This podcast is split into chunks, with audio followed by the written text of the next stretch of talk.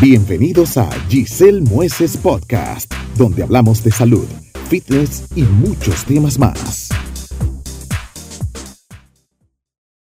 Amigos, gracias por estar una nueva vez con nosotros aquí en Giselle Mueces Podcast. Complacidísima de la sintonía de ustedes, de los comentarios, de los reposts, de la respuesta que ha tenido este podcast. Muchísimas gracias por lo que nos toca.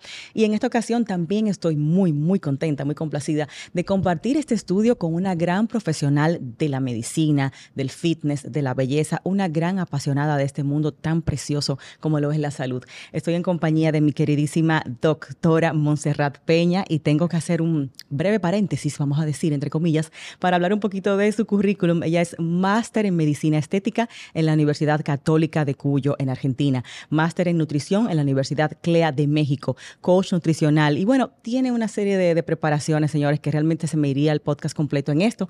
Y además es doctora en medicina en UNIBE.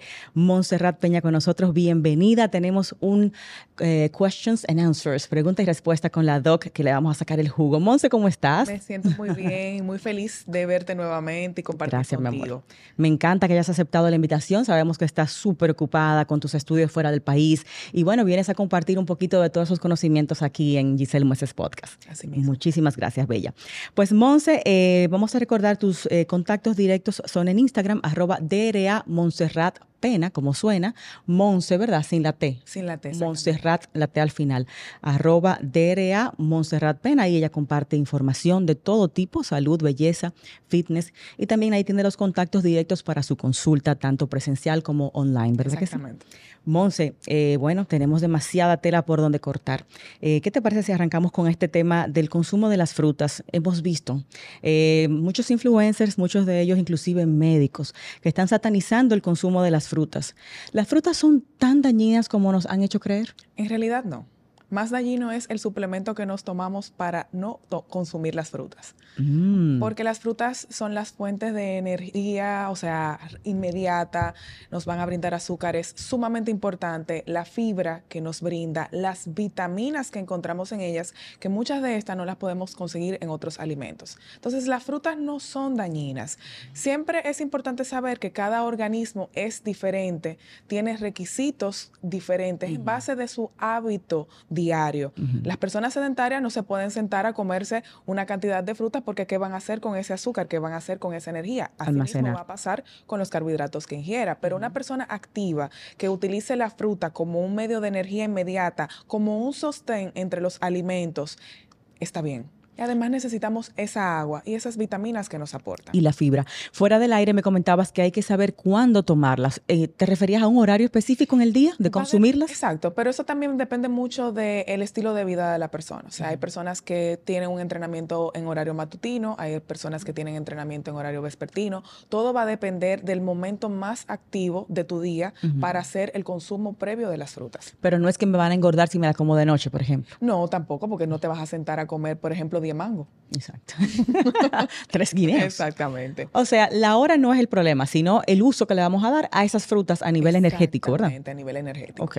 Entonces, en ese caso, entiendo, en la mañana sería lo ideal y en la tarde. Sí, generalmente yo le pongo a mis pacientes en meriendas entre el, desayuno y el almuerzo una porción de fruta. Una porción. ¿Qué es una porción? Una porción de fruta viene siendo media taza de, por ejemplo, eh, lechosa picada, mm. eh, una banana, una manzana, una taza de uvas verdes, o sea, eso es una porción. ¿Y con esto es suficiente para nuestros importes, nuestros aportes de fibra, antioxidantes para el día? En realidad no. Vamos a, en cada uno de los alimentos, vamos a tener parte de lo que es esa cantidad de nutrientes que necesitamos, pero como algo inmediato, un sostén, eh, generalmente ese horario entre medio de la mañana es un horario laboral muy activo. Es importante que sepan que el cerebro es el órgano que más consume glucosa de nuestro cuerpo, o sea que los azúcares son necesarios. Los carbohidratos. Exactamente. Entonces sí hay que darle ese aporte energético.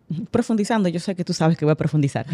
las piezas, las famosas cinco piezas de frutas al día y vegetales al día. Entonces no es tanto lo que vamos a necesitar. No, porque eso eh, va a depender mucho del gasto calórico de cada paciente. Y eso se calcula con la cantidad de horas sedentarias que tenga. Es individual. Si su trabajo es totalmente de pie, si su trabajo es totalmente sentado en una oficina, si esa persona solamente se para para ir al baño. O sea, todo eso va a depender mucho de la cantidad de calorías que va a ingerir. Mi cantidad de frutas totalmente individual. Personalizada. Exacto. Ahí tenemos un mito desmitificado. Monse, y en el caso, bueno, eh, hablando también de las frutas y el tema de los azúcares, eh, la nutrición en los pacientes diabéticos también, vamos a decir en buen dominicano, pasa mucho trabajo con esto de qué comer y qué no comer, porque estamos hablando de que casi todo contiene carbohidratos o azúcares. Entonces, eh, tú hablas mucho de este tema en tu página de Instagram. ¿Cuáles son las recomendaciones principales para los diabéticos? ¿Cómo, deben, cómo debe ser su nutrición? Mira, el diabético lo primero que debe hacer es dividir la ingesta calórica en alimentos en varios al día. O sea, mm. el diabético no debe tener una dieta tradicional de hasta cinco comidas al día. Lo puede hacer hasta seis. Wow. Porque recuerden que es que su cuerpo no tiene la misma capacidad para producir insulina para que ese azúcar que se encuentra en el torrente sanguíneo pueda entrar al músculo y formar ATP, energía. Entonces, ¿qué pasa? Como este paciente se está medicando va a haber una demanda mayor de lo que es el gasto de energía, porque esos medicamentos van a arrastrar todo el azúcar de la sangre. Entonces, el paciente necesita en varios tiempos ingestas calóricas adecuadas a su gasto calórico siempre. Entonces, ¿qué yo recomiendo en los pacientes? Mira, en los diabéticos no me gusta eh, que ingieran frutas después de las 3, 4 de la tarde. Por el mismo tema del uso de la energía. Pero de su condición que ellos tienen. Entonces, sí, eh, me gusta que tengan un buen desayuno. La distribución en un diabético es que del 50 al 65% de su ingesta calórica venga de carbohidratos. Oh, mucho. Exactamente. Los necesitan, pero que no. No, los necesitan. Eh, los, la mayoría de los casos de los pacientes eh, diabéticos se dan por hipoglicemias en las emergencias.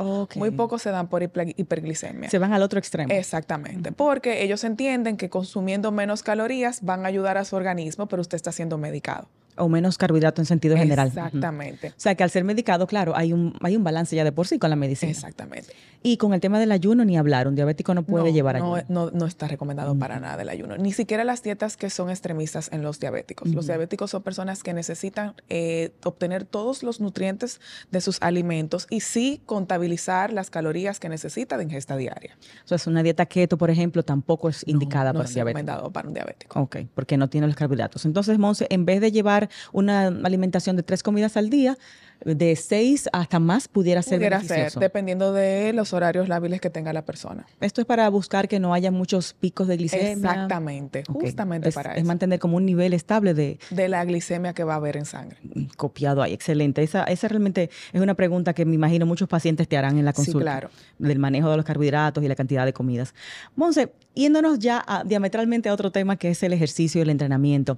Eh, tú y yo que somos mujeres hemos visto como en etapas de nuestra vida nos ponemos en forma quizás más rápido, en otras nos da muchísimo más trabajo. Vemos también a los hombres que de repente llegan al gym y al mes están ready y uno matándose en el gym. El tema hormonal, ¿qué tanto va a influir en mi resultado? En lograr esa masa muscular que quiero, en perder esa grasa, en eliminar esa celulitis, en el caso de los hombres, eh, bajar la pancita, aumentar sus músculos. ¿El tema hormonal es imprescindible para lograr algo en el gym? El tema hormonal es lo más importante de nuestro organismo, porque estamos mediados por las hormonas. Entonces, voy a ponerte un ejemplo sencillo.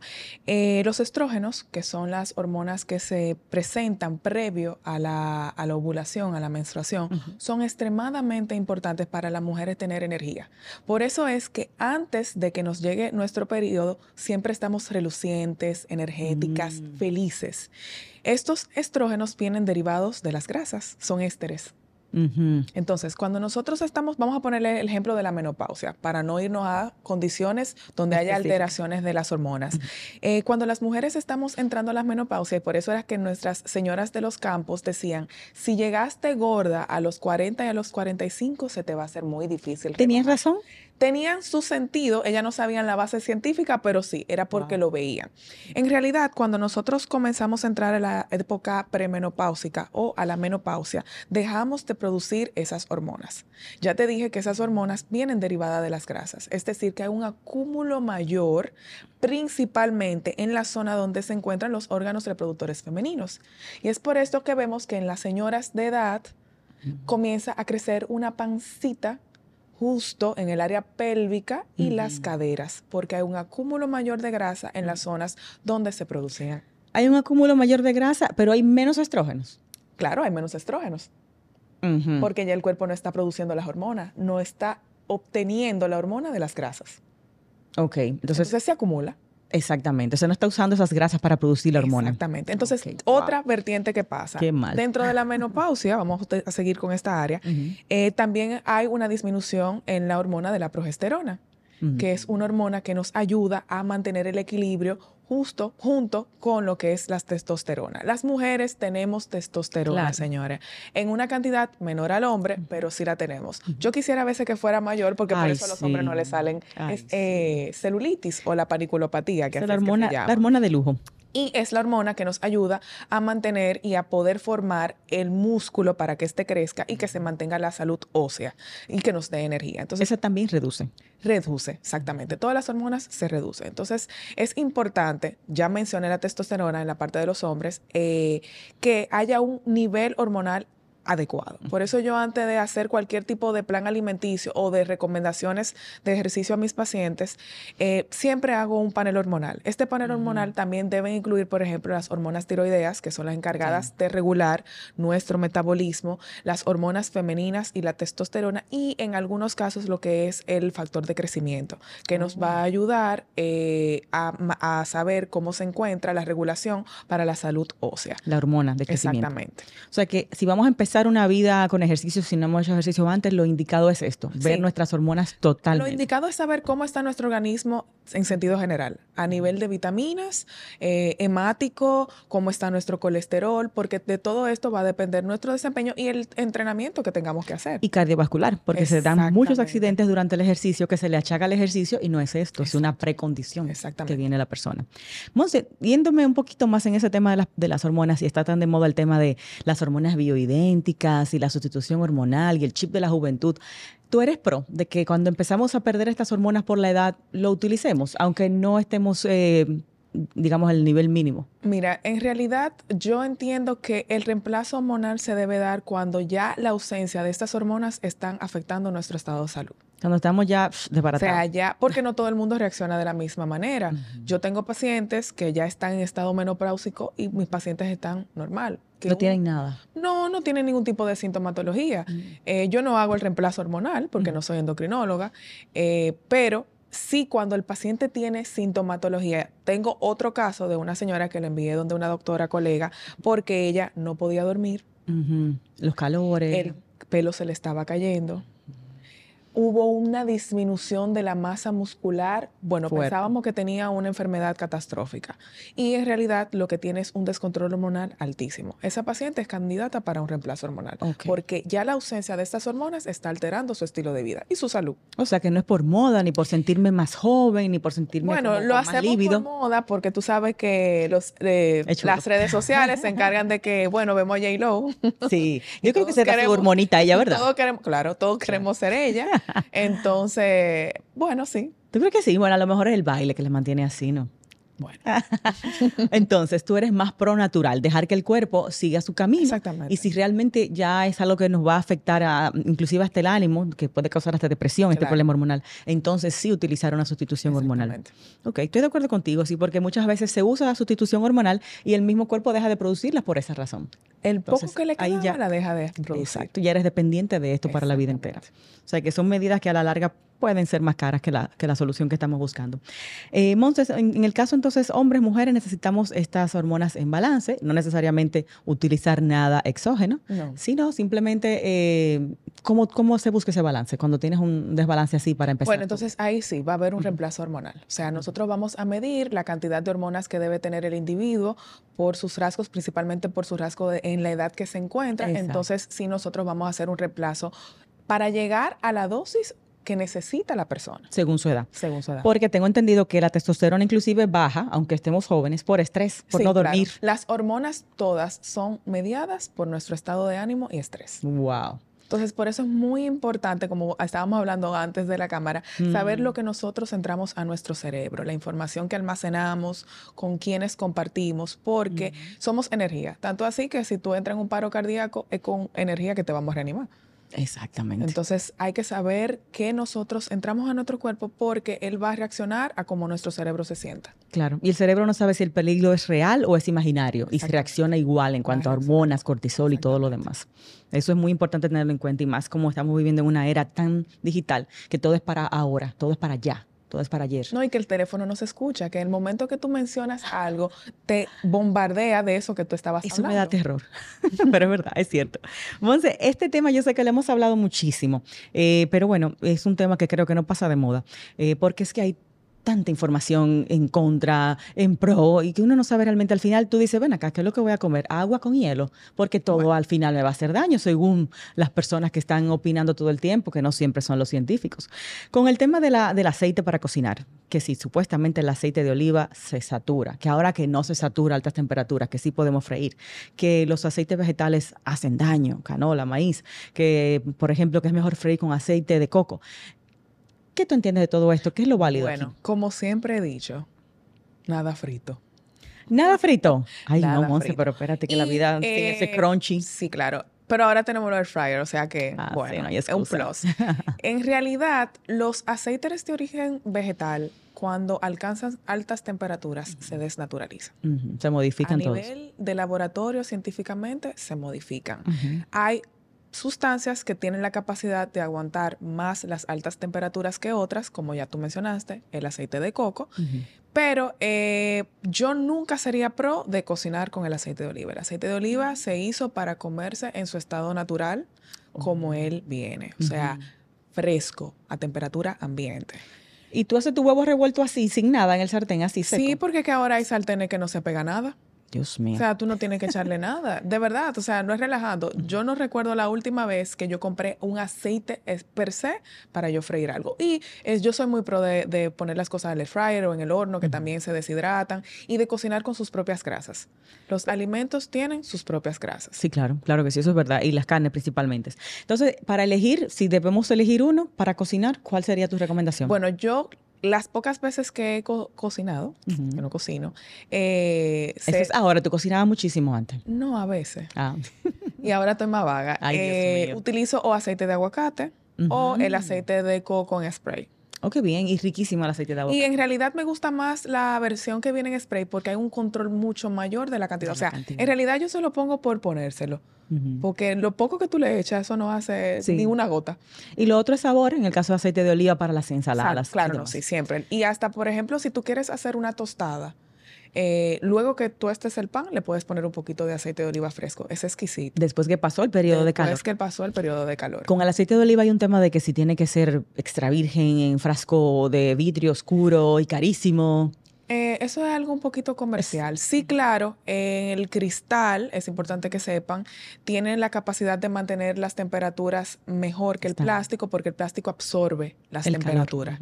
Entonces, absorbe el frío si los, exponemos, si los ponemos al frío y absorbe el calor si los ponemos al calor, o sea, las temperaturas extremas. Ya el cristal toma un tiempo mayor para que éste pueda traspasar al producto que está dentro lo que es la temperatura. En ese sentido. Pero en realidad, eh, de o no es lo que su bolsillo pueda alcanzar. Claro.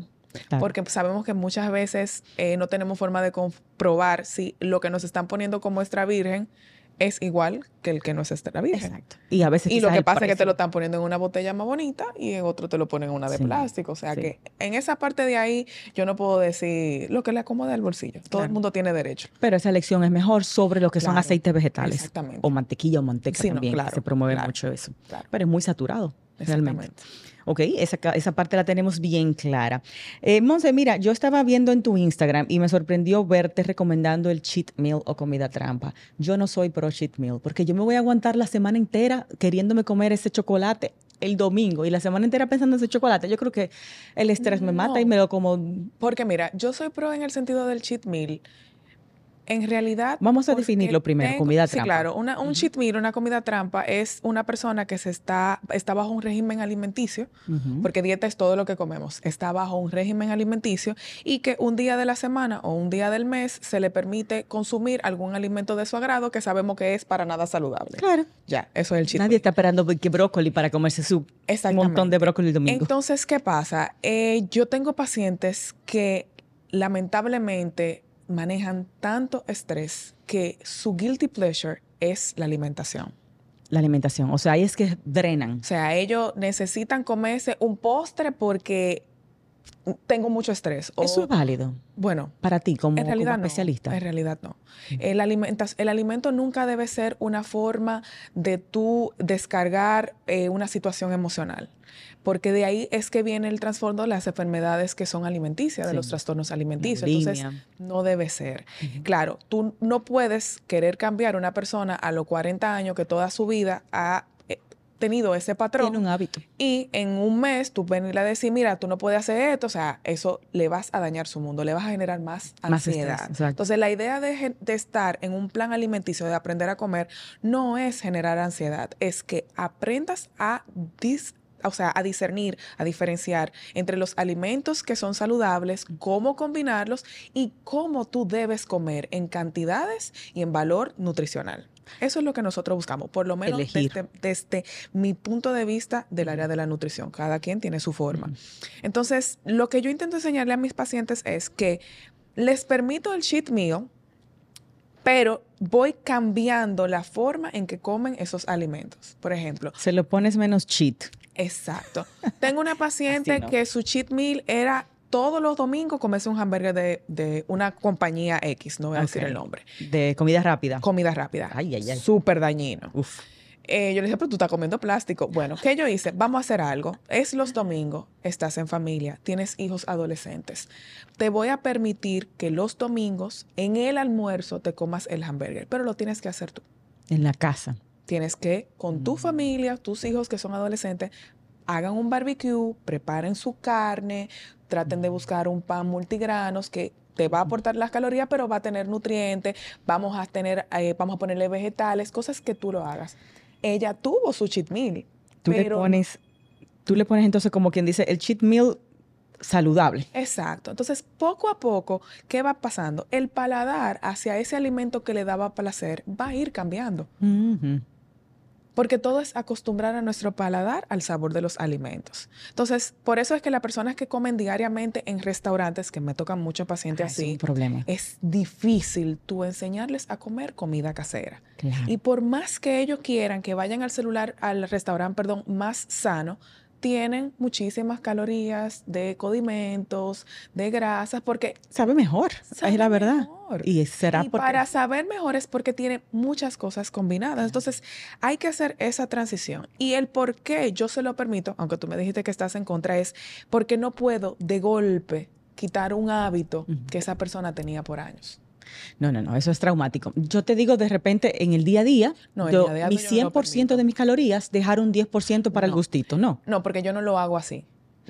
yo le pongo, por ejemplo, si tu guilty pleasure son los chocolates. Sí, de noche, antes de acostarme. No te lo pongo de noche. Vamos a ponerlo a media mañana. Tómatelo con un café de la tarde el café tomátemelo amargo y comete el chocolate. O sea, para ir mm. cambiando el sabor, porque la combinación del café amargo con el chocolate le neutraliza un poco el azúcar. Entonces, ya de ahí yo te puedo migrar a un cacao al 60, luego te voy migrando a un cacao al 70 y poco a poco voy cambiando tu paladar, pero no te dejo de dar el chocolate.